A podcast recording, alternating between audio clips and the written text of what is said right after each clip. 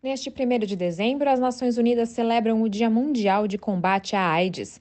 O secretário-geral Antônio Guterres destacou os resultados de um relatório publicado pelo Programa Conjunto das Nações Unidas sobre HIV e AIDS. O levantamento aponta que as desigualdades estão bloqueando o progresso para o fim da pandemia e para alcançar as metas previstas para 2030. The world has promised to end AIDS by 2030. We are off track. Guterres lembra que o mundo prometeu acabar com a doença até o final da década, mas está longe de cumprir a meta e corre o risco de milhões de novas infecções e mortes. Ele pede aos governos de todo o mundo que tornem realidade o slogan Equidade Já ou Equalize em inglês, que foi escolhido para a campanha deste ano. Guterres citou que existem soluções práticas comprovadas que podem ajudar a acabar com a AIDS, como mais financiamento para aumentar a disponibilidade, qualidade e adequação dos serviços para tratamento, testagem e prevenção do HIV.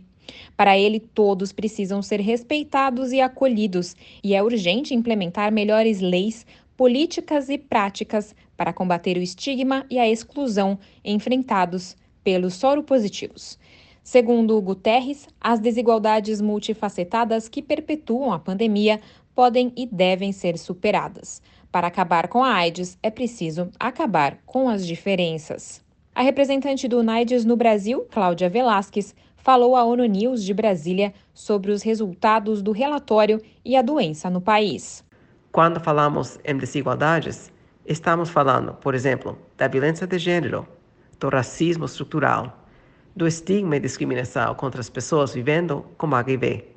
Esses são apenas alguns dos fatores que servem de barreiras impedindo as pessoas em maior vulnerabilidade de ter acesso aos serviços de prevenção, diagnóstico e tratamento do HIV e da AIDS. Ou seja, desigualdades matam. O Brasil é uma referência na atenção ao HIV e tem todas as condições para acabar com a AIDS como ameaça à saúde pública. Ela adiciona que, para isso, o país precisa garantir a equidade e o pleno acesso de todas as pessoas, especialmente aquelas em vulnerabilidade, ao serviço de resposta ao HIV e AIDS, para que tenham uma vida saudável e produtiva. Da ONU News em Nova York, Mayra Lopes.